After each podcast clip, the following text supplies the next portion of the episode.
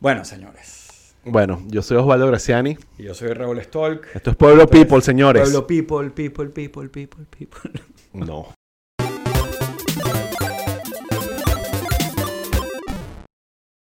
Eso se arregla en pospo. Sí, eso lo arreglamos en El, el, el, el, el- mensaje que un editor nunca quiere escuchar. En Postpro. En pospo. En Postpro. no, Sí. en Postpro. Sí, bueno. O sea, Bueno. ese es el, el término. Eh, bueno, señores. Aquí estamos. Todo bien. Todo bien. Solucionado los problemas técnicos. Fino.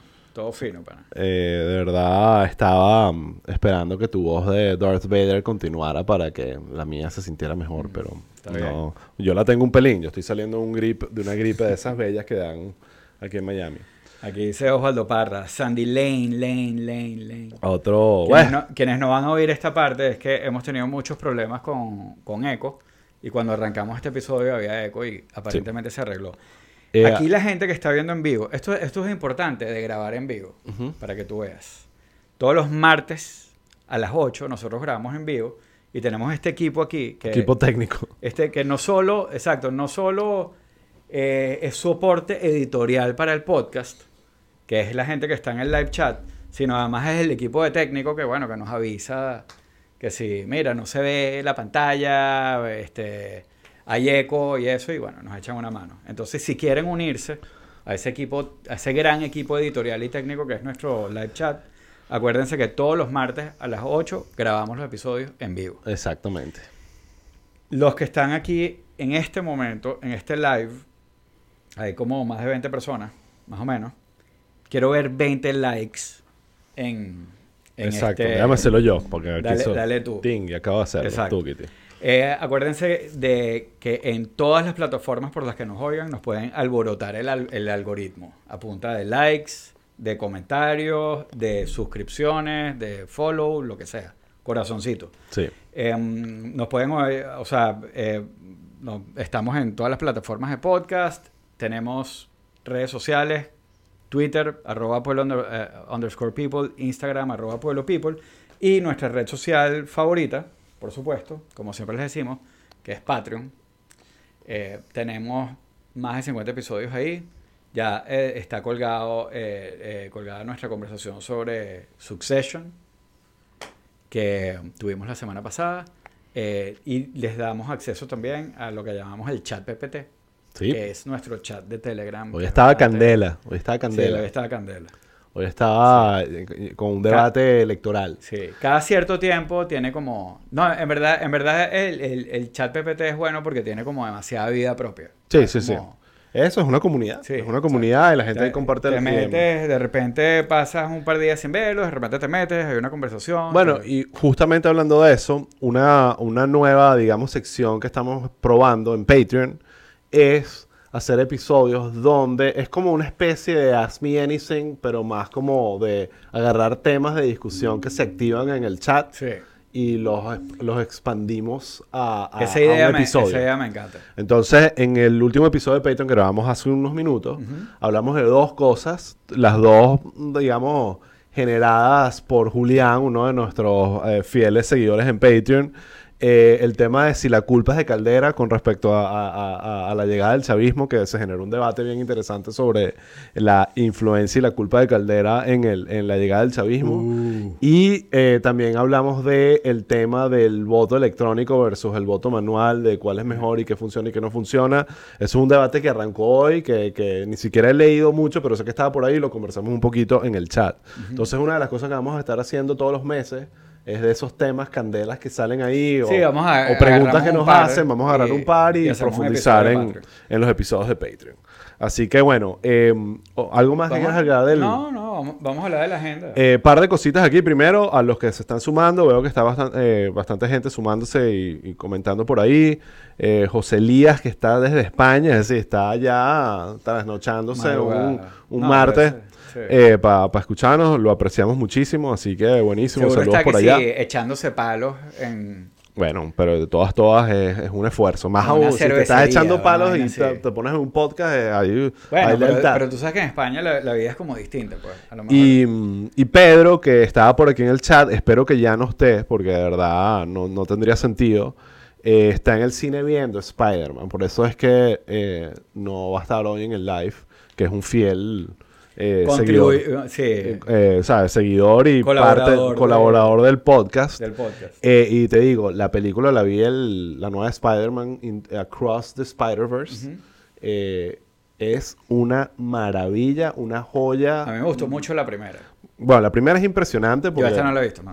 Entonces, Sí, ah, recomendada. eh, yo sé que no todo el mundo es fan de las películas de, de acción y de Marvel, pero esta tiene un elemento Bueno, artístico. mucha gente es fan de las películas de Marvel. no, no bueno. todo el mundo, pero yo- sobre todo, te, te lo digo yo, yo no soy, a mí no me gustan las películas de Marvel, me, fa- me parecen aburridas, fastidiosas. sí. Estas películas son increíbles, o sea, las de Spider-Man ah, animadas. Así que Bueno, las eh, recomiendo. eh, es otra cosa, por lo menos la primera me acuerdo que, o sea, no solo desde el punto de vista creativo, eh, sino también narrativo. Sí. O sea, muy superior al, lo MCU. Exactamente, exactamente.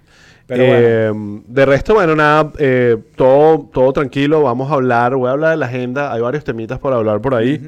Eh, había un tema, tema que no alcanzamos a cubrir la semana pasada que quiero que, que nos comentes más adelante en el episodio, que es este tema de los dialectos venecos. Eh, y, Ah, y- los y- y, eh, Sí, toda sí. esa conversación que está bien interesante y, habla de, de la influencia venezolana en el mundo, como está Sí. empezando ya a dejar huellas, literalmente. Después está Por lo o- o- otro tema eh, fascinante. Como que bueno es un chisme, ¿no? O sea, los chismes son. Y lo que está pasando en Colombia, Raúl.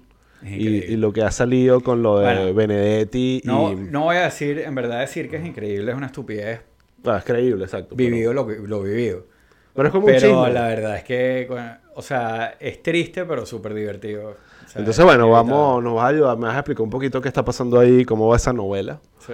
Eh, también sé que ah, había que hablar de Ucrania porque lo que pasó hoy o ayer o esta mañana, no- no- lo, del- lo de la represa, suena ya como, ¿sabes? Con- no sé cuál Superman es, la 1, la 2, cuando se revienta la represa. Hay una escena de Superman que tú dices, ok, aquí la película se puso candela, pues ya, cuando hay una represa.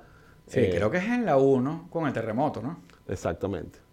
Creo, Creo, que no estoy Sí, seguro. sí, sí. Que, sí, Sí, que, sí. Él de- que él devuelve al mundo Exacto. para salvar a Luis Para salvar Lane. a Luisa Lane. que- Clásico. Eh, pero bueno, es un tema ahí que sé que, que está. También tengo unos comentarios del tema. Este es el, este es el primer episodio que hacemos de en junio del mes del orgullo. Ya, ya, ¿cómo se dice? No es el orgullo gay, ya eso sería. No, total- es- es Pride. Eh, Pride. Pero en español, ¿cómo se dice? Orgullo. Orgullo, el mes del orgullo. El mes del orgullo. Eh, y tengo unos comentarios que hacer al respecto. Hay unas ciertas polémicas y es toda un- una conversación interesante, delicada, pero con ese tema que vamos a, a entrarnos y eh, eh, eh, recibir el hate. Creo que debimos hablarlo en Patreon, pero está bien. No, no, no. ¿Para qué? Vamos a dejarlo allá afuera. Sí. Eh, y después, por supuesto, aquí lo estaban comentando en Twitter, un update electoral, la razón por la cual este podcast existe. Y bueno, ya estamos viendo que las primarias republicanas van a ser el reality show más reality show. Increíble. Es que esto es Eh, territorio eh, Trump mil por ciento. eh, se lanzó Chris Christie, que lo que estaban comentando por ahí en el chat. Tengo mucho que decir, no mucho, pero cosas importantes que decir al respecto de esa candidatura. Eh, se lanzó Mike Pence. Yo aquí chalequeando lo escribí en el, en el documento como The Pence Wave. como que a nadie le importa Mike Pence, pero se lanzó. eh, supongo que a él, él cree que tiene chance. Y, y bueno, eh, y Chris también hay- Christie se lanzó también. ¿no? Sí, Chris Christie se lanzó. Y, y bueno, también ha- hay una, una buena argument, un- una data interesante del shift de la base ideológica de Trump que quiero comentar sobre el tema de cómo ha cambiado en función a las elecciones de 2000, Ok, 2000, interesante. I like eh, 2016. Entonces, Bueno. mucho muchos temas de política también. Bueno, se lanzó Cornel West. ¿Sabes quién es Cornel West? Este profesor universitario. Ah, sí. Se lanzó sí. como tercera vía. Sí. También hay que hablar de eso. Y también está todo este caso loquito de Robert Kennedy Jr. que... que, que Sí, que yo, traté. Bueno, tiene eso- toda una eso- pinta de ser podemos- candidato podemos disruptivo. Yo traté de oír el Space y me pareció imposible. Ok. Pero bueno, eso lo conversamos luego. ¿Por dónde quieres empezar? Vamos a arrancar por lo del GOP, porque quiero dejarlo de los dialectos venezolanos para Para después, y, y igual lo del episodio no, no debería estar muy largo. Entonces, bueno, primero, ahora vamos a quedarnos un rato en los republicanos, porque los demócratas, igual hay algo de debate, pero no hay mucho que debatir. Eh, hoy se lanzó Chris Christie. el ex gobernador de New Jersey, eh, que como sabemos, eh, básicamente ya hace que Trump no sea el candidato número uno en peso. ¿Sabes? Ya ahorita Trump es el número dos. Ah, fat shaming a Chris Ah, Christie. fat shaming a Chris Christie heavy. Se lo merece. No, bueno, es un chistecito. Sí. Pero definitivamente es algo que no deja de impresionar lo, lo gordo que es el carajo. Pues vamos a estar claros. A mí eh, Chris Christie parece demasiado como un personaje secundario como de Los Sopranos. Siento que, siento que no, no- ya solo o por de eso no Goodfellas, chance. ¿sabes? Que sí. Sí. Es un. Sí. Eh, ahora, ¿tiene chance de ganar? Lo dudo por muchas razones. eh, pero tiene un rol. Yo creo que en este, en es, es como. Si ves en las primarias republicanas como un reality show, que lo es, eso es lo que va a ser. Esto va a ser, sobre todo tú y yo, geeks políticos, vamos a estar viendo esto con un nivel cínico, básicamente. Eh, hay candidatos que se lanzan con funciones o con propósitos o agendas. Yo creo que en el caso de Chris Christie es un rol.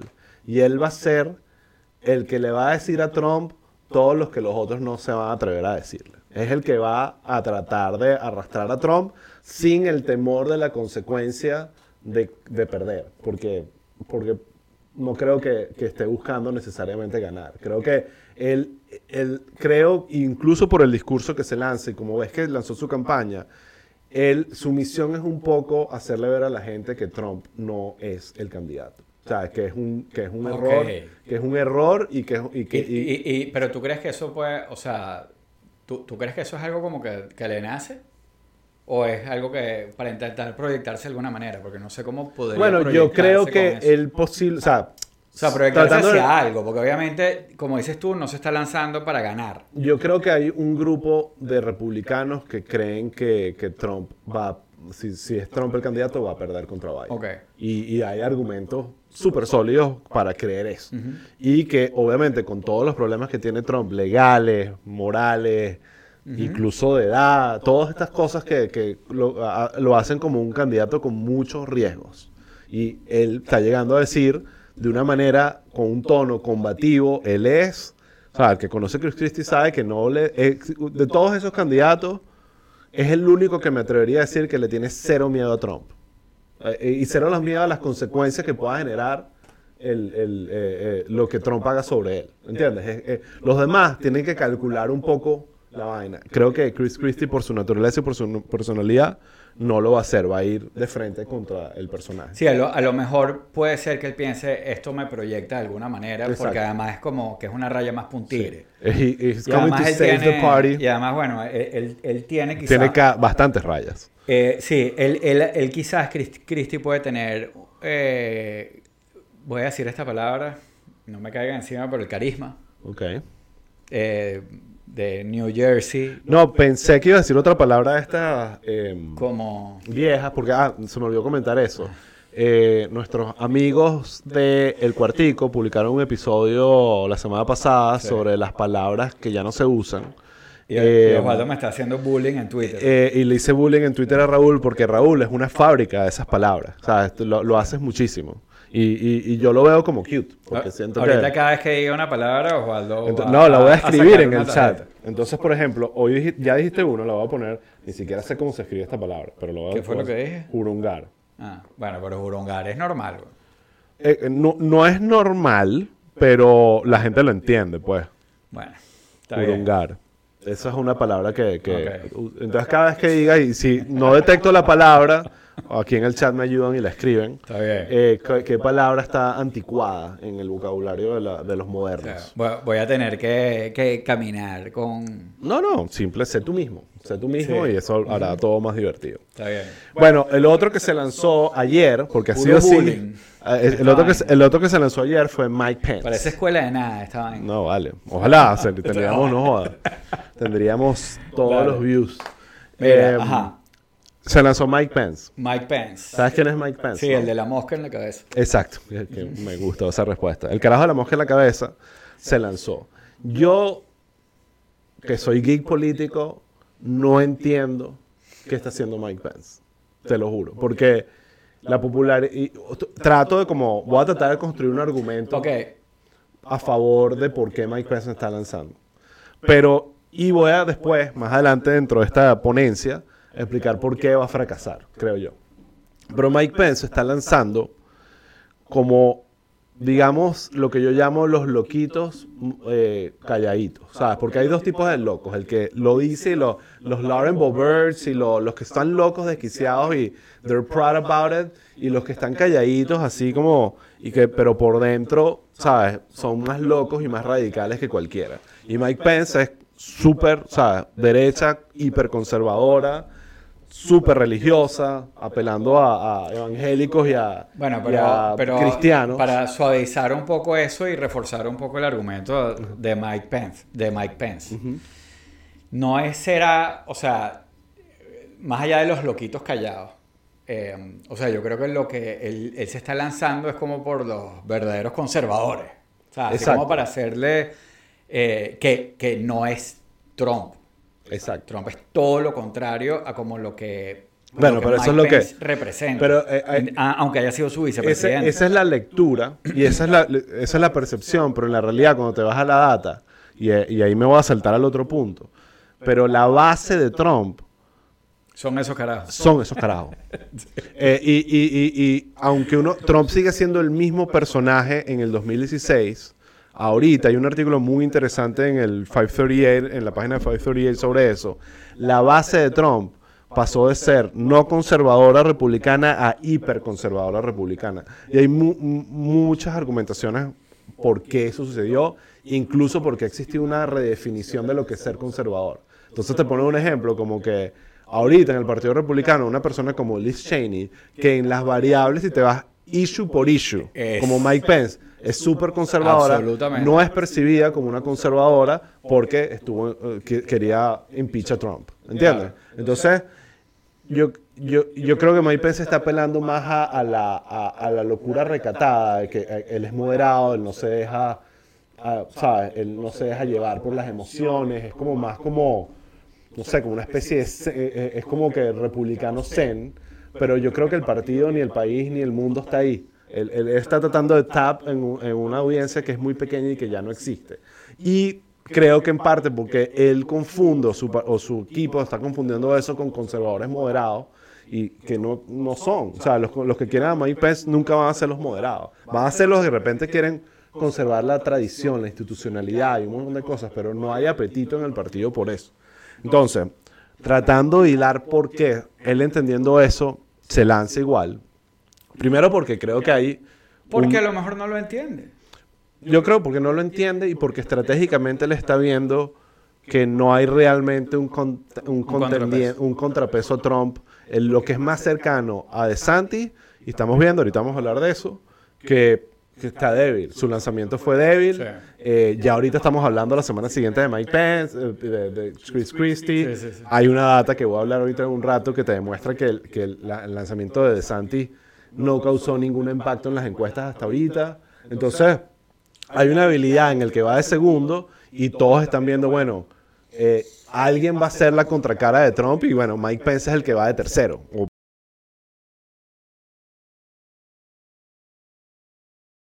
Yo siento que es una de esas eh, eh, candidaturas que murió al nacer. Las estoy viendo y capaz en, en- una, dos años es presidente y todo el mundo se está burlando de mí. que yo creo que Pence además nunca ha sido popular como para esto. Y además, porque no tiene lo que tú puedes argumentarle a Nikki Haley, que es que, bueno, se está lanzando a vicepresidente. ¿Sabes? Se está lanzando para que después el Trump lo elija, pero sabemos que ese no va a ser el caso con Mike Pence. Rafael tiene razón. Si Mike Pence es moderado, yo soy Spider-Man. Por eso, por eso. O sea, sea, lo, lo que digo es el moderado en su tono. El, el- el problema, eh, eh, eh, y yo, pero es que no, no es que es moderado, o sea, es que, es que yo creo que, o sea, Mike Pence es conservador radical, de Sí. verdad.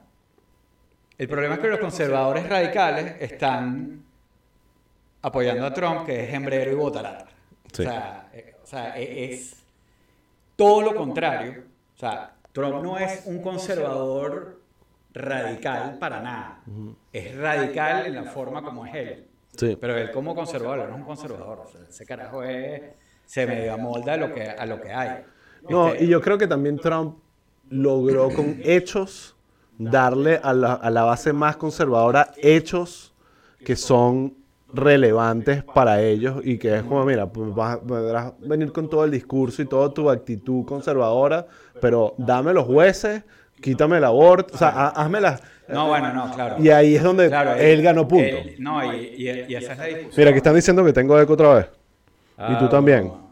Eco para Raúl. Coño, Raúl, ¿qué pasa? Sí, no sé qué está pasando aquí. Voy a dar otra vez este botón. Eh,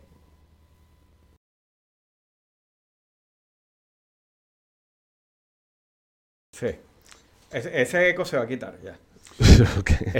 Eh, eh, Mira, pero eh, esto es un poco la, la discusión sobre que, que en algún momento yo no sé si lo hablamos en el podcast o lo hablamos fuera del aire, que era eh, Trump versus Ron DeSantis. que si bien Trump hizo lo de los jueces, hizo una cantidad de cosas, en verdad lo que Trump hizo fue como que avanzar la agenda republicana como por contrato, ¿sabes? No, en verdad, eh, eh, eh, o sea, a, a Trump le, le vale tres pitos el aborto, ¿sabes? Pero al final era como, como el acuerdo que ellos tenían. La- él avanzó la agenda de, de Mike McConnell y, y- a- hasta Mitch. do- a- a- de, de Mitch McConnell hasta el punto que se lo permitía su posición. Porque por más que sea, probablemente, o sea, la presidencia tiene unos checks and balances importantes y bueno, hasta donde se lo permitía. De resto era puro, puro speech, que es distinto al caso de, de, de, de Santis, que estaba avanzando una agenda que, que hace propia o que hace propia por temas políticos o lo que sea, eh, pero sobre la que él tiene muchísimo más control que sobre la que tenía Trump cuando era presidente. O sea, en verdad, verdad, Trump es era más que todo speech. Eh, de Santis es acción. Claro. O sea, y, y- y hay una diferencia. Sí, pero no, no, no ha causado ningún impacto dramático en las encuestas, que es lo que quiero oír ahorita. Eh, entonces, resumiendo, se lanza Chris Christie, se lanza Mike Pence, y bueno, ya están, ¿quiénes están? Están Trump, están DeSantis, está Nikki Haley, está Asa Hutchinson, está um, eh, Vivek algo, eh, que, eh, el, el entrepreneur que se lanzó, está Tim Scott, está Nikki Haley, creo que ya mencioné. O sea, ya es un grupo crowded de gente en el partido y eso tiene implicaciones súper importantes Sí. para ver quién va a ganar y quién va... Entonces, para mí, aquí hay dos ganadores por ahora con, re- con respecto al escenario como está planteado ahorita. El primero es Trump. Porque entre más candidatos hayan, probablemente más se lo va a repartir el voto anti-Trump que el voto trumpista, Claro. obviamente, porque el voto trumpista Sí, está sí. ahí y él tiene. Aquí voy a publicar, se les voy a pasar en el chat, le estoy poniendo en el chat, la, cómo van las encuestas de 538 con, en las primarias republicanas. Y van a ver en ese gráfico eh, cómo eh, en, hace unos cuantos meses, en marzo, por ahí, en febrero, Mike, Trump y, Mike Pe- y, y DeSantis no estaban tan lejos. Estaba, había una brecha importante, pero en, en abril eso empezó a abrirse, abrirse, abrirse. Y después de que DeSantis se lanzó, si le quieres dar como algo de éxito a su lanzamiento, es que detuvo que esa brecha continuara abriéndose. Entonces ahorita está Trump en alrededor de 54% y DeSantis, bueno, no lo veo aquí, en alrededor de 21,3%. O sea, es una brecha de, de más del doble Sí, de las sí. encuestas. Y después tienes a Pence con 5, a Tim Scott con 2, a, a, um, a Haley con 4. Entonces, ahí te... eh, otro tema importante con la- para ya cerrar el tema republicano es que el partido lanzó las reglas de los debates. El primer debate va a ser en, ag- en agosto. Eh, y, y una de las cosas que hacen, esas reglas tienen un montón de variables que cuando las lees tienen cierto sentido, porque no poner reglas es que cualquiera que quiere una agenda distinta a ser presidente llama la atención, hace una payasada, hace una estupidez, que eso es lo que hacen los candidatos republicanos usualmente, pero más allá de ser presidente, tratan de filtrarlo. Entonces no es solo popularidad, porque bueno, si se lanza, no sé, estoy seguro que puede haber alguien súper popular que se lance que no tenga sentido que tenga la tarima. Entonces, ellos crearon cuatro, eh, digamos, reglas para poder participar en los debates. Ajá. Entonces, la primera es que te hayas inscrito como candidato oficial en el Partido Republicano. O sea, que no sea que te lanzaste y que "Ah, yo estoy aquí compitiendo, denme tarima. Esa, tiene, esa es súper obvia y es casi que no hace falta eh, tenerla. Después, es un porcentaje mínimo en las encuestas, unas encuestas determinadas que el Partido Republicano va a decidir, que son las encuestas que van a utilizar para medir eso. Son números súper bajos, de 1% en promedio en una cierta cantidad de encuestas, pero te das cuenta que no todos llegan al porcentaje. Después otra que me parece importante es la que tenga al menos 40 mil eh, contribuyentes. Y con, hay también unas reglas de cómo eso está dividido en- entre los estados. Porque ¿Qué, ayuda significa, eso? ¿Qué significa Gente que está pagando, Eh. aportando la campaña o que está Ajá. sumando. Es que tú demuestres que no solo eres popular, porque tú puedes, volvemos, tú puedes ser alguien famoso, no sé, Kid Rock, se lanza la vaina, que no sé si han visto el personaje, pero podría perfectamente estar en una, en una tarima, pero de repente nadie quiere que se lance y, y- y solo porque esté en las encuestas no quiere decir que... Entonces hay una que es que, bueno, demuestra que realmente estás teniendo un groundwork y, un, y, eh, y gente realmente firmando por ti y, ap- y ap- y apostando o, o- o pagando algo para que estés por ahí. Y después, que yo creo que es la más polémica, es que tienen que firmar un pledge para admitir que cualquiera que sea el resultado, ellos lo van a aceptar y van a apoyar al candidato. Entonces, esa es la parte que digo, el red flag más grande, porque eso está hecho para que Trump no lo apoye. ¿Sabes? Es como que Trump no le odia firmar pledge, odia asociarse y el partido Trump ahorita está en una posición donde, donde el partido lo necesita más a él que él al partido. Entonces yo creo que Trump, solo por querer ser Trump, podría felizmente decir, "Ah, no, no participo en la vaina, mira, tengo 60% en las encuestas, ¿para qué? Pónganse ustedes a debatir entre ustedes cómo me va a ganar a mí, perfecto, yo me siento aquí en mi trono a, tu- a- a pero- tuitear. Pero, Bueno. Tr- Trump no se va a perder ese bonche. ¿no? Bueno, no, no estoy tan seguro, no estoy tan seguro porque, ¿sabes? Re- volvamos, ahí va a estar Chris Christie esperándolo, ahí va a estar DeSantis esperándolo, y, y cuando tú tienes, o sea, una- un asesor le dice, mira, tienes 55% de las cuentas, el otro tiene 20%. Y él le va a hacer caso al asesor. que va a decir, sí, ok. No, eh, por- bueno. es una eh, tentación eh, demasiado grande para Pero es que ya lo ha hecho antes, él ha decidido no participar en debate. Eso lo ha hecho antes. Sí, sí, pero en este ¿Entiendes? caso, chamo, yo- Entonces- yo, creo que es una tentación muy grande porque, porque él sabe el nivel de TV que puede ser eso. Sí. O sea, Yo la única razón por la cual creo que participaría y firmaría el pledge es porque está, las encuestas son tan convincentes que sabe que no hay manera de... Más bien que eso lo va a beneficiar Sí, a él claro. y todos lo van a apoyar Sí, a él. sí. Pero si esas encuestas estuviesen eh, apretadas, créeme que no lo firman. Por- porque él, él no es republicano, él es, él es un ganador. Él sabe, él sí, eh, si hubiese perdido las primeras republicanas, hubiese dicho que ese- el sistema estaba rigged igualito como si dijo, como lo dijo de perder la- la- las elecciones presidenciales en los dos casos, 2016 y en 2020. sí. Entonces, pero, yo- pero igual él es capaz de firmar eso y si, y si le Ignorarlo, parece decir que no, pues, o sea, totalmente. digo, que, que- que- que es una firma para ese carajo. O sea, Aquí que dice la gente Miren, del eco. Por favor, eh, confirmen si todavía tengo eco para ver si le doy un botón o, o si seguimos tranquilos. Ajá, aquí voy a compartir, que me están pidiendo, y lo tengo aquí para compartir, El artículo. el artículo de eh, Trump y su base conservadora. Y por qué ahí creo que si con esa data básicamente mata el, cualquier argumento que tenga Mike Pence, porque eh, le robó la, el electorado, básicamente. Ahí está el artículo, avísame qué opinan. Eh, bueno, Raúl, eh, dos cositas más electorales para que ya saltemos a temas más sabrosos. Eh, sabroso es una palabra que creo que califica como palabra. No, O sea, Ok. bueno, marico también. También. Sí, de la manera que lo decimos nosotros. To- Estoy tratando de evitar. No, vale, eso lo dice Sobre todo en el mes del orgullo. Eso también vamos a hablar. Se lanzó. Corn- Cornel West. Eh, un personaje bien pintoresco. Súper izquierdoso. Súper, ¿sabes? Como universitario, profesor universitario con todas las causas justas. Un poco naif. Buen personaje en Bill Maher. Va con frecuencia. Pero definitivamente con, con matices radicales. Eh, pero lo que preocupa de eso es que se lanzó como una tercera vía. Eh, y y- eh, va, va a ser un candidato presidencial más, que va a estar, no va a estar en los debates necesariamente, a menos de que cumpla el criterio de las encuestas. Pero creo que en un país tan polarizado, definitivamente, aunque tenga un pedacito, como ya pasó con Jill, ahorita se me olvidó la, la candidata en el 2016. Stein, ¿no era? Jill- sí, creo que sí. También pasó antes con, ahorita se me olvidaron todos los nombres del Green Party, Eh, pero eh, definitivamente puede causar, No, ¿cómo se llama Un- el, el carajo este?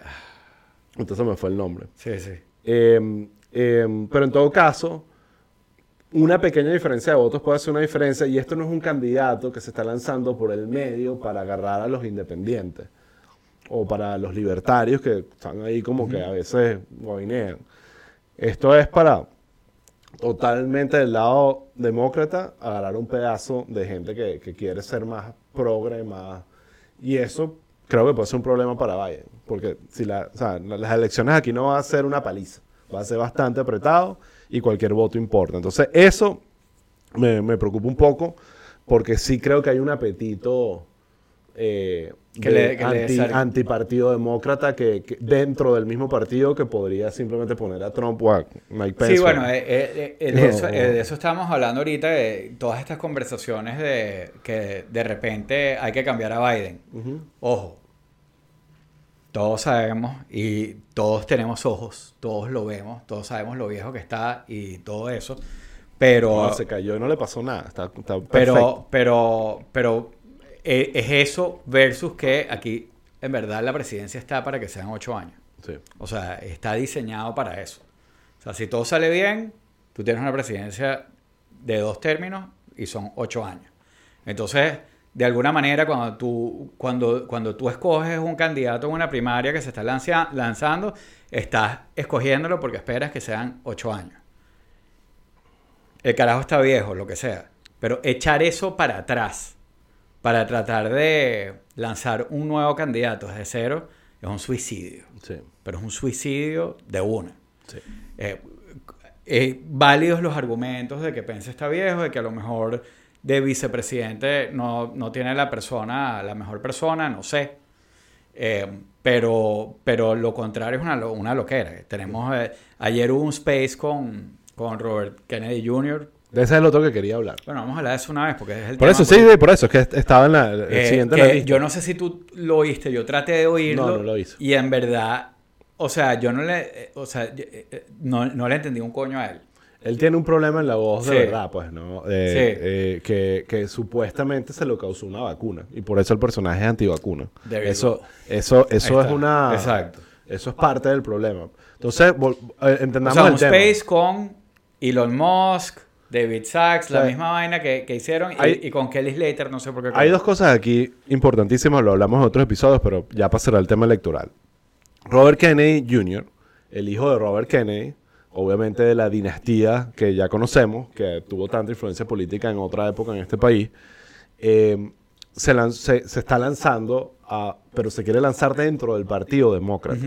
Él es demócrata o se identifica como demócrata Se identifica como... se identifica como demócrata, eh, pero por supuesto el Partido Demócrata, y cuando digo por supuesto no es por arrogancia, sino porque así es la tradición, no lo está aceptando. Entonces eso ha generado toda una controversia que, de gente que me parece como que novatos políticos en, en el tema gringo. o es mala intención y ya. yo creo que es novatada. O sea, toda esta gente, incluyendo Elon Musk, Elon Musk es un novato en la política. O sea, en muchas otras cosas será, pero en la política decir argumentos como que están afectando la democracia, como no va a haber primaria. Yo no sé si es que es Por- novato en la política o es como una broma como más de disruptor, de como de, bueno, de pero que esa personalidad teoría, esta que narrativa él. que, se está generando de que el Partido Demócrata está siendo antidemocrático porque no está permitiendo una primaria, eh, donde los candidatos del partido eh, puedan co- competir Sí. por la presidencia. Entonces, y eh, lo peor es que utilizan el argumento, Trump lo hizo en el 2016, y era bueno, claro, porque no, el, el Partido Republicano no estaba en el poder. Y el, ahorita el Partido Demócrata está en el poder. ¿Y qué va a hacer el partido? Que tiene al presidente de su partido, al presidente del país es de su partido. Sí. ¿Qué va a hacer? Decir, coño, sí, vamos a complicar esto un poquito más y poner a, abrir las primarias para, para, para challenge al que ya está montado en el coroto. Ajá, coroto, otra palabra aquí que... Ah, pero la dijiste tú. Sí, sí, bueno, yo aquí Pero Coroto, chamo, en verdad, qué estupidez. No, bueno, no, Qué yo- tontería. eh, me parece divertido, O coroto. sea, ¿cuáles son las palabras de ahorita así cool? No, ninguna. Que ninguna sí. en particular. El otro día oí una que, que me quedé como. Ajá, un normie. Normie, perfecto. ¿Qué o sea, mierda es eso? Creo que eso lo hizo, lo hizo popular Roman en, en, en Succession. Pero no es viejo, o sea, no es dentro de la. Es ese internet language. Gafa. Sí, es como decir un boomer, gente simplemente normal, que no tiene nada. Nada, En fin. eh, Bueno. Perdí el hilo de lo que estaba. Ajá, Robert Kennedy. Entonces, primer argumento. No es esa narrativa de que el Partido Demócrata. No, el Partido Demócrata lo que está haciendo es responsable y disciplinado en mantener al presidente que ya se lanzó para la reelección como su candidato. Nunca pasó. Yo no me acuerdo cuando Bush en el 2008 hubo una primaria republicana. No, no, no me acuerdo. No, perdón, en el 2004. No hubo ninguna primaria republicana en el 2004. Hubo primaria republicana con Trump en el 2020. ¿Dónde está esa primaria? Pero es lo que. Pero es que no es que Obviamente ni no siquiera existe. tradición, es una cuestión práctica, chamo. Obvio y lógica. Entonces, Y además estás en el poder, aprovechalo. entonces o sea, no tiene ya eso elimina la- la- el argumento de por qué no se lanza o por qué no lo permiten. Listo, no debería estar lanzándose nadie del Partido Demócrata porque ya el partido decidió que el candidato es Biden. Ahora, más allá de eso, creo que es como que dime el, el clásico dime con quién andas y te diré quién eres. Solo basta ver quiénes son los que están promoviendo la candidatura de Kennedy para entender que es una bomba molotov, eh, o sea, un, un caballo de Troya. o sea, Saboteo. un saboteo claro, o sea, no hay nadie del partido, o sea, habrá, no, no quiero, habrá ciertos demócratas que creen en él y supuestamente tiene 20% en las encuestas, en una encuesta que salió, pero los promotores de él son Elon, son el otro David, no sé David qué, Sachs. David Sachs, eh, Tim Pool, en, en, eh, que es el idiota del otro día, se me había olvidado el nombre, el idiota más grande de Twitter se llama Tim Pool, que es como una especie de anarquista eh, loco, y, o sea, sin causa, que además tiene una banda de rock y publica los videos y me da mucha risa porque es como que la, la ¿Y- y falta tú lo de, sigues? O- de self-awareness. No, no, me lo pone Twitter. Me lo pone Twitter, me lo lanza Elon porque además yo ya, cada vez que hago un tweet me, me, me activa todas las cosas negativas de- de- del ser humano.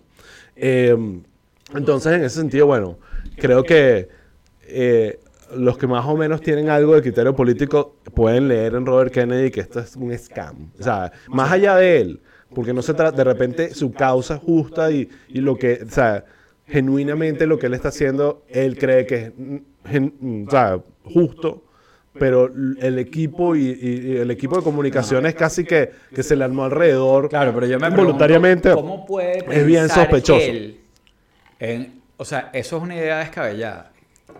¿Cómo puede pensar él que tiene chance? O sea, Sí. esto es saboteo. O sea, es un... Bueno, estoy sonando como muy chavista. Pero, Sí. pero es un saboteo. Recordemos, él es el, él es el, el- el- como uno de los entes de Q. Eh, supuestamente Sí. él era el que iba a venir a descubrir todo. ¿Verdad? Es una, es una, es- te lo juro, es como que a meme candidate, de verdad. Sí. Saltemos, Raúl, que el tiempo está pasando rápido. Si quieres, hagamos algo. ¿Qué quieres hablar primero? de los republicanos. ¿Quieres hablar primero de lo de los dialectos? Vamos a hacer eso Eh, una vez para que no se nos olvide. ¿O bueno. quieres hablar de Colombia, que está divino? Coño, yo creo que vamos a dejar Colombia para el final. Que, Ok, Y perfecto. hablar brevemente de, de esto otro, que es algo que, que me parece que es divertido y por eso yo te lo saqué en el último episodio. Te estaba contando. Hace par de semanas fui a Key Biscayne, eh, que no es mucho mi zona. Eh, Key Biscayne, para quien no sabe, bueno, obviamente la mayoría de la gente que, que oye este podcast sabe, pero es como, es como una especie de colonia, de verdad. O sea, e- es como una especie de, de colonia vacacional que se convirtió en ciudad. Ok. Como que la, la, este, la vaina esa en los Caracas, ¿cómo se llama? Ciudad vacacional Los Caracas. Esa broma que hizo Pérez Jiménez, como, como, como si eso se hubiera desarrollado y se hubiera convertido en una ciudad. Sí, la gente anda en carritos de Eh, exacto, es como un super Camuri grande, pues.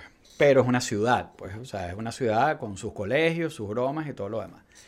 Em, está en Miami, pero está como aislado porque es un callo. O sea, Key Biscayne es una isla. Em, y No, está, está- no está aislada, está conectada por... por- no, no, digo, está conectada obviamente por la... eh, o sea, tiene o sea, un puente. causeway y, y todo, pero, pero sí tiene como un feeling de que cuando tú estás en Key Biscayne estás allá, Sí. pues. O sea, es algo que está... eh, y de hecho, quien vive allá trata de hacer su vida lo, o sea, lo más posible, en la medida de lo posible, lo más independiente como de Miami, Miami. La gente está en Key Biscayne. eh, una de las cosas que es característica cuando tú llegas a Key Biscayne es que te das cuenta que los chamos, los, los niños, desde niños adolescentes, se, andan, se mueven mucho solos, pues. O sea, los ves caminando por la calle. Otra época. ¿Ah? Es de otra época. Sí, bueno, otra época, pero los ves a todos en sus scooters eléctricos, motos eléctricas, vainas, to- todos los chamos moviéndose por, todo, por, por esa broma por su cuenta. Em, y es un lugar al que han emigrado muchísimos venezolanos en los últimos años. O sea, hay venezolanos que de toda la vida tienen casa en Key Biscayne, pero en los últimos años se ha llenado de venezolanos y de argentinos especialmente. Ok. Entonces, como te decía, hace dos semanas fui, estábamos comiéndonos una pizza en un restaurante ahí y, y empiezo a oír a unos, cha- a unos adolescentes eh, que están sentados en la mesa de atrás hablando entre ellos. Y me pasó algo rarísimo porque yo no podía definir de dónde eran. Porque el, el acento era como una mezcla entre, entre venezolano o caraqueño, porque obviamente que Sí. en Venezuela hay miles de acentos, eh, pero era como una mezcla entre caraqueño y argentino. O sea, de verdad. O sea, tú veías a la chama y tú decías, ah, eh, la oías hablando, ah, es una argentina, pero de repente decía como que, chévere. ¿sabes? Ok. Era como, y veías al chamo y parecía como venezolano, y lo veías, pero de repente soltaba palabras como, como argentinas, y modismos, y entonaciones. Y por primera vez en mi vida, algo súper difícil de imitar, que no voy a tratar de imitar ahorita, Sí, sí. Pero era como una especie de, de- de- de mezcla entre el acento venezolano y el argentino. Eh, yo me puse a pensar y- dije, ok, me puedo imaginar cómo esto pudo haber pasado, porque eh, el- e- esta explosión de venezolanos y argentinos ahí es algo que, que- que se ha venido desarrollando como en los últimos 20 años, más o menos. Eh, pero también eh, se han dado ahí como olas recientes de, de migración, donde quizás, eh, eh, porque una cosa que me llamó la atención es oír adolescentes hablando entre ellos en español, que tú como bien sabes, o sea, si tú tienes hijos, eh, por más que tú les hables en español, que nacieron en Estados Unidos o que desde es niñez rarísimo. están aquí, entre ellos se hablan en inglés. Sí, O sea- tanto que me haría pensar que, que estaban de visita. Eh, mm, no. No. O sea, no, porque era, eh, o sea, porque en, e- en- en ese día que estuve ahí, eh, de hecho, fui que hice una primera comunión, estuvimos en un parque, oía a todos los niños, entre ellos, jugando en español. O sea, obvio que, que, que a- alguien que de Biscayne ahorita que estoy oyendo esto dirá, no, pero yo los, ellos entre ellos hablan inglés. Eh, pero hablan más español de lo que se habla fuera de ahí. Ok. Eh, y lo que yo me puse a pensar, dije como que quizás, bueno, hay miles de razones para esto. A lo mejor son chamos que, que llegaron a los 8 años, 9 años, y, y- pero, pero si tú te crías hablando en español con distintos acentos, yo veo ahí perfectamente que eso se vaya mezclando. Sí, claro. Sobre todo que mi mejor amigo es argentino, mi mejor amigo es venezolano, mi novia es venezolana. O sea, eh, eh, empieza ahí como a, a- a- a- crearse como esa especie de, de melting pot. Yo, Yo- siento que hay algo de eso de antes de venezolano-cubano también. ¿Sabes? Que eso... Es posible. que se Pero yo, yo entonces le, le puse eso en Twitter, ¿no? Como que estuve en una, o sea, ese comentario, como un comentario breve, diciendo que hoy están hablando argensolano, o sea, porque era como, esa era la mezcla del acento. Y me empezó a contestar un gentío en Twitter.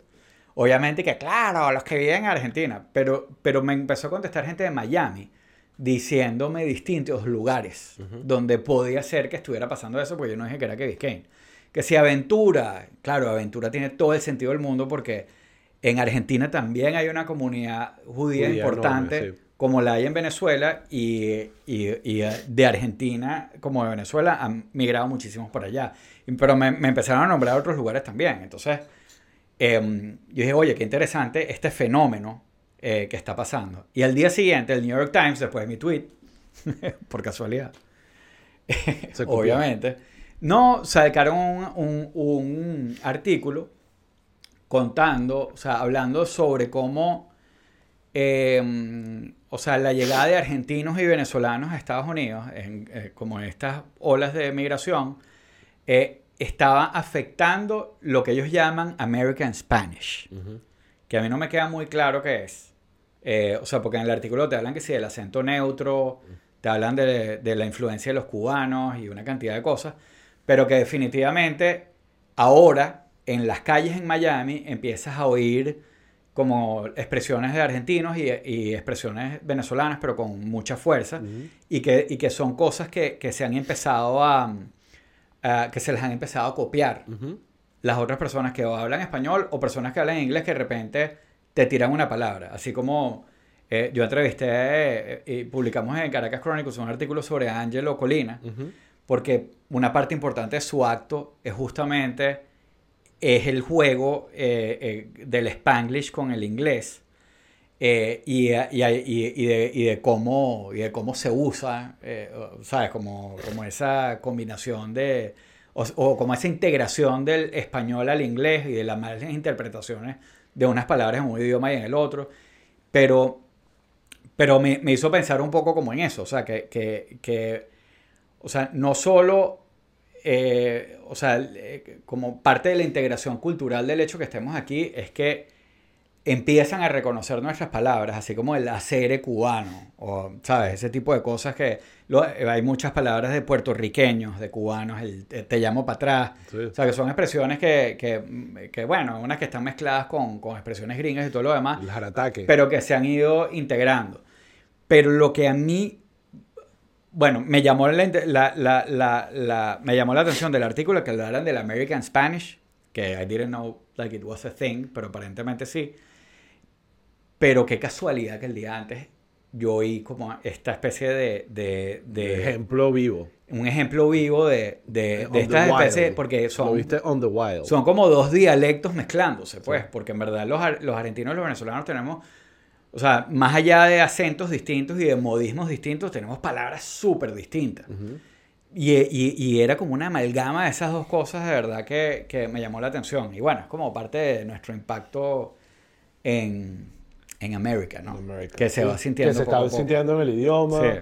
En la gastronomía. Sí, sí. En otro, la gastronomía, súper importante. Sí, sí, sí. Se está sintiendo Súper importante, porque eso no solo es aquí en Estados Unidos, sino el, el tema sí. de la comida bueno, la misma Argentina, que ahí hay, hay, como, uh -huh. o sea, para ellos es, es, muy fácil agarrar el pequeño, pero en España también. Sí. Eh, y bueno, nada, eso me pareció chévere, me pareció interesante, interesante, es un caso interesante. Sí, sí. Ya sí, veremos. La, ya... Además, además, demuestra que la lengua es algo que está vivo, que no, sí. que evoluciona y cambia y muta y, Sí. Es parte eh, de, la, de, de, de, la, cuestión. ¿Quieres hablar de algo más? O ya se nos no, sí quiero hablar de Niñera Gate. Porque. Sí, por favor, cuéntame. Eh, porque, porque, bueno, ha estado full en las noticias en estos días. Eh, ¿Qué yo, pasó? Cuéntanos. Yo me imagino que, que, mucha gente se ha enterado de esto. En verdad, la política de, los, de otros países es súper difícil. O sea, eso lo hemos comentado aquí mil veces. Es difícil meterte como en Inside Baseball de, no sé, de España, marico. ¿Sabes? Sí. Y Colombia es un país que es particularmente difícil. Pero bueno, obviamente. Eh, cercanos, hermanos. Es cercano, eh, geográficamente está al lado. Y, y tenemos como. Nos, afe nos afecta. Y tenemos también como esta vaina de que, bueno, ellos eligieron a Petro y a nosotros nos huele como a chavismo y, y todo eso. Eh, Petro, no, eh, en lo que entró, nombró a este tipo súper polémico, que se llama Armando Benedetti, lo, lo nombró de embajador de Venezuela. Y era polémico antes de esto también, ¿no? Sí, era un personaje como pintoresco, uh -huh. porque sí, famosamente muy mal hablado, uh -huh. pero no era como un choice normal, eh, o sea, no era alguien que, que tú pensarías apoya a Petro, eh, o un choice normal de Petro para poner de embajador de Venezuela, porque era un tipo que supuestamente algunos lo veían que tenía como una mente más como de, de economía liberal y ese tipo de cosas. Eh, pero en verdad Benedetti sí tiene, estaba súper metido, o sea, tenía muchísimo tiempo súper metido y comprometido con Petro. Eh, es un tipo que, que parte de, de, de, todo este tema es que, es que fue básicamente, fue un tipo que entró en la campaña de Petro como una especie de coordinador de, de la costa, una cosa así, y terminó convertido básicamente en su jefe de campaña. Uh -huh. o, sea, eh, o sea, es un tipo que, que súper importante en la estructura de, de electoral de Petro. Bueno, nada, Petro lo nombra embajador de Venezuela. O sea, Petro queda presidente y, y lo primero que hace, no lo primero, pero una de las primeras cosas que hace es nombrarlo embajador de Sí, Venezuela. sí. eh, O sea, que, ese es el recompensa, se asumo yo. que no... Pero es un cargo interesante. Sí. Porque... O sea, porque- sin duda importante. Sí. Sin duda importante entendiendo todo lo que está Sí, pasando. y, todo y- lo que lo, venía y lo que puede lograr, a lo mejor. A lo mejor le parecía que el tipo era muy loco para tenerlo más cerca, como efectivamente se demuestra con todo esto. Este, pero el, el hecho es que, es que mm, eh, bueno, durante la campaña de Petro, eh, él tenía como una especie de mano derecha, que es esta tipa que se llama Laura Sarabia, que también desarrolla eh, como una relación muy cercana con Petro. Eh, él er- ella era como empleada de, de- de Armando Benedetti y se vuelve muy cercana a Petro, tanto que se convierte en su chief of staff. Mi, mi percepción de eso, sin saber mucho, es que probablemente esta chama, ¿cómo se llama? Laura Sarabia. Laura Sarabia era el secret sauce de Benedetti. No sé, no, no, eh, podría Para que se le ser. haya quedado Petro, so, probablemente. Sí, podría ser, podría no ser, pero ella se convierte como, como una especie de chief of staff de Petro. Sí. Ok, todo de pinga. Vanilla. Eh, um, Entonces, Entonces- Benedetti en Caracas, sí, eh, Laura en Nariño exacto. Y, y bueno, Entonces, Petro bueno, también. A, nada, a todas estas, la, ya este tema eh, se empieza a hablar del Niñera Gate. Yo no le paré mucha bola, en verdad, porque era como, como te digo, esas cosas, meterte en política de otros países. Yo estaba todo el mundo pendiente de Maduro con Lula y toda esta vaina. Ah, pero ¿qué fue el niñera gay? Bueno, para allá voy. Ajá. Eh, y, y empiezo a oír la palabra Niñera Gate, no le estaba parando mucho y bueno, el fin de semana eh, eh, eh, revientan un poco de cosas y empiezo a leer y averiguar. Y particularmente, o sea, y en verdad también a, a, a oír, eh, oí un par de podcasts de La Silla Vacía, que, que, que yo creo que es el medio que más me gusta de Colombia ahorita. Ok. Eh, donde como que explican, eh, eh, explican en detalle esto. Pero básicamente lo que pasó fue lo siguiente. Laura Sarabia tenía una niñera. Eh, me, apellido Mesa, se me olvidó el nombre, como Marbeli Mesa, una cosa así. Eh, y esta señora aparentemente se pierde una plata en casa de Laura Sarabia. Y Laura Sarabia somete a la niñera a una prueba de polígrafo. En la Casa Nariño, ¿no? O sea, es Bueno, no, en, en, eh, o sea, es un Supuestamente que- edificio que está enfrente del Palacio de Claro, pero Gobierno. como la, la, la, la- la- el... En facilities o sea, proporcionadas por el gobierno. Por el gobierno para poner una pero, con... pero, pero, le, pero le, le somete a la tipa a una prueba de polígrafo. Entonces, todo esto revienta en Revista Semana, que era un medio que, que, que eh, conservadoroso, con una historia muy interesante que hoy en día se ha convertido en medio amarillista. Hay que decirlo. Y, y- y bueno, como te digo, yo confío más, mucho más en la silla amarilla. Pero, pero ellos... Silla amarilla. En la silla, en la silla vacía. Ok. Este, el, entonces llega, eh, nada, eh, le- eh, este medio saca como la conversación con la señora Mesa, esta, la niñera, eh, donde ella cuenta que ella se sentía secuestrada eh, por, por Laura Sarabia. Eh, y que, y, que bueno, que le habían sometido al polígrafo, que no le creían, que no qué broma. Fue una cosa como súper explosiva. y, que, y que abre una serie de investigaciones. Obviamente, claro, y en ese momento están las dos, eh, como, ¿sabes? Las dos narrativas. La otra decía que no era así, que tal, que esta broma era amarillista, que sí lo es, pero bueno. Este, empiezan a investigar, o sea, la fiscalía empieza a investigar y a- ahorita si ves Twitter Colombia hablan todo el tiempo de chuzadas. Chuzadas, las chuzadas de Petro y las chuzadas. Chuzadas es básicamente pinchar. Pinchar el teléfono. Pinchar el teléfono. Con chuzo, pincho. O sea, ahí está. Colombia, Venezuela. Em, entonces, resulta que Laura Sarabia eh, pidió que le chuzaran el teléfono a la niñera y a otra mujer de su staff. Pero para hacer esto, no fue que dijo, mira, chúzamelo ahí, sino que agarró y pidió que, o sea, lo hicieron como si fuera parte de una investigación, que le estaban lanzando un narco que sea en la costa. Una cosa así. Entonces en el, en el brief de gente que están pinchando para vainas de inteligencia, de guerrilla y de narcotráfico y todo lo demás, meten a estas dos tipas, este, donde dicen que sí, con, diciendo que la secretaria del narco, la asistente tal, y en verdad era la niñera y la otra caraja. O sea, le, le, le estaban haciendo escuchas ilegales a dos cagadas empleadas personales O sea, de Laura Sarabia. O sea, ya ahí tú te das cuenta del personaje que es Laura Sarabia al utilizar el poder Exacto. tan rápido. Claro. No es que tiene como el chavismo y que, bueno, duraron como dos años para empezar a hacer locuras, aunque las hicieron antes, pero el, eh, es como que tan rápido entrar al poder y empezar con esa actitud te demuestra demasiado. Claro, entonces, pero ¿qué pasa?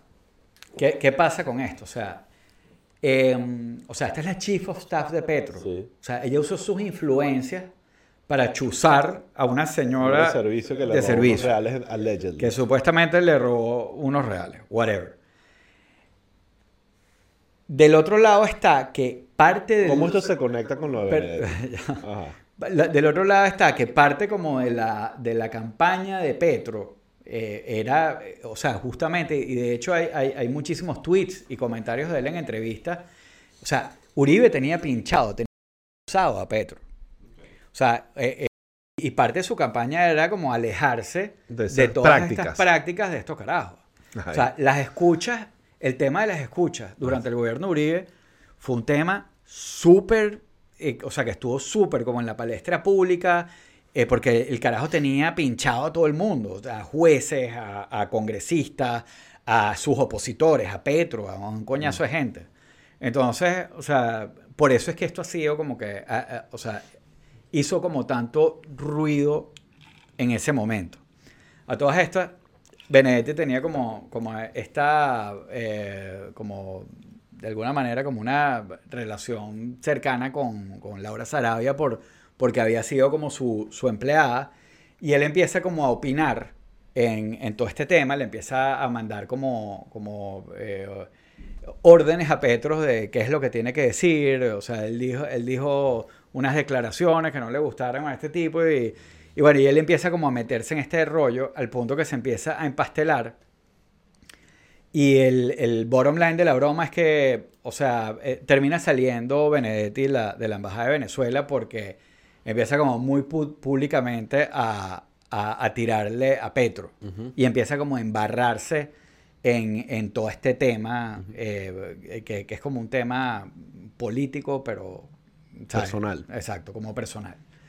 Eh, el rollo es que una vez que Benedetti sale de su, de su cargo, se vuelve como loco y, eh, y bueno, y entre, entre otras cosas, eh, sale, sale unos, au- u- u- salen un- unos audios filtrados que publica Revista Semana, donde Benedetti dice unas barbaridades, pero que te quedas loco. Esos audios filtrados son también llamadas telefónicas. Eh, esos audios filtrados, a ver, no, no tengo idea de dónde coño salieron.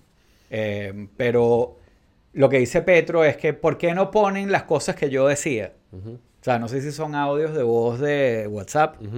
Eh, es lo que parece, es lo que parece. Pero Petro dice, ¿por qué no ponen lo que yo decía? Ah, porque no había nada comprometedor. ¿Entiendes? Pero en verdad la mayoría de los audios eran de, de, Benedetti. de Benedetti hacia Laura Sarabia. Donde hay todo como una discusión. Mucho y- veneno. Sí, burdo de veneno. Donde él empieza a amenazar a, a- a- como al gobierno de que él va a decir de dónde salieron los reales de la campaña de Petro. Exacto. De lo que financió la costa. Lo que, lo que, lo que financió el, eh, La campaña, eh, sí. Lo que financió la, la campaña. Entonces él empieza a dar unos 15 millones, que no sé qué vaina de la costa, que si se enteran que eso salió, eh, eh, este gobierno completó... No, él básicamente, si, si, si, si vamos a caer, caemos todos. Exacto. Y una de las cosas, una de sus frases, porque dejó varias frases célebres en esos audios, en esos tweets Sí. que puso. Una vez que se básicamente se comparó con Bin Laden para probar su punto. Y Sí, exacto. Pone algo como que eh, se- Bin Laden cuando tumba las Torres Gemelas le sabía a mí era lo que importara y las consecuencias. Y a mí Así también. que a mí también. Tal Per- cual. Perfecto. Eso es Tal una cual. excelente manera de ser convincente, es compararte con Bin Laden. Eso ahí se nota que él estaba muy... eh, probablemente ya la parte de, de rabia y tragos estaba sucediendo en ese momento. Sí, sí. Sí. Este, pero bueno, eh, ¿qué Ajá, pasa? salen estos audios. ¿Qué pasa? Salen los audios eh, y, y él hace como estas acusaciones de, o, amenazas. Son amenazas. Eh, después de eso, eh, eso lo publica Revista Semana también. Después, al que sea el día siguiente, Revista Semana lo entrevista y él da una entrevista, marico, o sea, que, que si te quedas loco, además, ¿qué es lo que te digo? El tipo es burdo de mal hablado. Entonces, que si la, esta Vicky Dávila, que es la que dirige Semana, que también es un personaje muy particular y que, eh, o sea, como polémico, lo está entrevistando y tú lo ves diciendo, marica, usted, que, o sea, es todo así, pues. Eh, eh, o sea, como súper coloquial, eh, donde también eh, como a- a- habla sobre, sobre todos estos temas como de, de- de- de la plata. eh, y empiezan a hablar que si, que, si, que si él era drogadicto y que si se metía cocaína y desvaría y termina medio diciendo que Petro es cocainómano y la tipa como le empieza a señalar, chamo, la entrevista es un desastre, pero después de eso como que eh, el aftermath es que este tipo empieza a lanzar un poco de tweets que sí, diciendo, diciendo vainas como que, eh, bueno, la, la- la frase esa que, que agarramos de que, y que fue la rabia y el trago. La rabia y el trago. ¿Sabes? o sea, que, que me agarró la caña y en verdad... Eso va a quedar eh, para Sí. siempre. Este, y en verdad yo no quise decir eso y qué, qué sé yo, y, Sí, pero sí. ha ido para adelante y para atrás. Eh, eh, una parte como eh, eh, de esto es que en verdad sí hay como el feeling de que este tipo va a revelar, no sé, que va a revelar algo, un ¿De escándalo. dónde vino el dinero? De dónde vino el dinero de la Que- campaña de Petro. Y, Que lo más seguro es que haya sido de, de los narcos. Más que. Porque mucha Bueno, gente de una vez saltó y que sí. no, fue el gobierno de Empe- Venezuela. empezaron a compararlo con no Samper. es- sí. que le- los 8000 de Samper, que eh, supuestamente, bueno, bueno, eso de que eh, básicamente fue financiado por Pablo Escobar. Eh, y, mm, pero él hablaba de, de unos 15, mil, 15 millones de la costa, una cosa así, que, que es lo que todo el mundo está diciendo, bueno, ¿qué será eso? Entonces, hay toda una historia de, eh, de, un- de- de lo que llama el clan Torres, de que lo estaban financiando. Salió, se ha hablado de lo de Maduro, pero eh, eso sí se siente que es como un poco una narrativa creada. sí. Ah, para usar la Sí, palabra no hay de Lula, evidencia. la narrativa. Este, pero sí, sí se siente que, que, o sea, no es muy sólido, a pesar de que yo sí conozco, o sea, yo, yo por decir, gente que son fuentes, que está como cercano a, a- a gente como el gobierno, que desde hace burda de tiempo decían que, que, que a Petro lo estaba financiando el chavismo. Sí. Eh, bueno, el yo hecho de que lo no hayan nombrado dudo. embajador de Venezuela Claro. te puede dar una señal Claro. de que allí había algo. Pero, pero lo que. Pero, Pero- y, y bueno, lo otro es que eh, Benedetti sí manejó todos esos fondos y sí recibió todos esos fondos. Entonces, lo que él diga, en verdad, sí tiene peso. Por eso es que ha sido tan escandaloso en Yo Colombia. lo que creo es que como que todo es- reculó a último momento y salió a pedir perdón en vez de double down. Algo habrá pasado. Eh, pero te hago una pregunta. Él está ahorita fuera del gobierno. Él está on hinge eh, en el fringe. Exacto, él está. Petro es Petro, presidente de. Colombia. ¿Y Laura dónde está? Votada. La votaron también. Sí, está out. Perfecto. Sí. Sí. Este, está Entonces, out Petro ella, ella al- muy o sea, lo- lo de ella sí estaba como creo que bajo investigación, porque hay todo un tema con, con la fiscalía, que además eh, eso es otra cosa, pues que los poderes en Colombia, o sea, no es que Petro controla todo, o sea, si hay cierta independencia, entonces, bueno, o sea, si hay una fiscalía que, que, puede decir, eh, investigar y decir, mira, Aquí metieron los nombres de unas señoras para hacerle, eh, para que las pincharan que no tenían nada que ver. Y, ¿sabes? y hay un poquito como de, de, transferen- de transparencia. Pero, pero bueno, el, el tema es que, que, que Benedetti sigue unhinged por ahí y, y no sé si es algo que va a dar pie a que se abra una investigación real, pero si se abre, eh, sí puede ser como un tema más complicado para Petro. Pues. Sí. No digo que es que Petro vaya a salir ni nada por el estilo. Eh, pero, pero sí, sí es un escandalazo feo, pues. Sí, suena como un Sí. drama bien intenso. Sobre todo Sobre porque- todo lo cercano a- Sí. al presidente, a, a la mm, casa presidencial, Nariño, es que se dice, ¿no? La casa de Nariño. La casa de Nariño y todo lo, o sea, lo de la, lo de la mm, niñera y, y lo del detector de mentiras es una locura. Lo, lo- lo que te deja claro es qué rápido la gente se, se deja llevar por el Sí. poder para hacer cosas totalmente absurdas que parecen un episodio, un episodio tercermundista de House Sí. of Cards. Sí, es que parte de la broma que dispara la broma es que eh, este bicho que si puso un tweet, o sea, puso una captura de pantalla de, de Petro diciéndole como que mira, bájale dos con lo del niñera gay. Sí. Y después la borró y vaina. Pero, pero, o sea, el bicho está on hinge completamente, pues. Sí, claro. Pero, ah, y bueno, ha sido muy pintoresco, pues. Bueno, Raúl, mira. Sí, yo Eh, creo que aquí... Son las... Vamos a dejarlo de... Todavía le queda bastante el mes de junio para seguir hablando de Pride Month, Sí. así que dejamos eso para otro episodio. Sí, vamos a dejarlo para otro episodio. Eh, se los debemos, pero nada, disculpen los, los problemas técnicos. es- incluso si no los escucharon o no los vieron, es porque Raúl es un mago de la postproducción. Bueno, pero, increíble. pero lo dudo. No, Así sí, que- Esto, esto va a trascender. Fue, fue chimbo durante el live. Fue Pero chimbo bueno, durante el live. Vamos a dejarlo de este tamaño y nada, hasta la próxima. Eh, nos seguimos. Bye, Lu. Bye.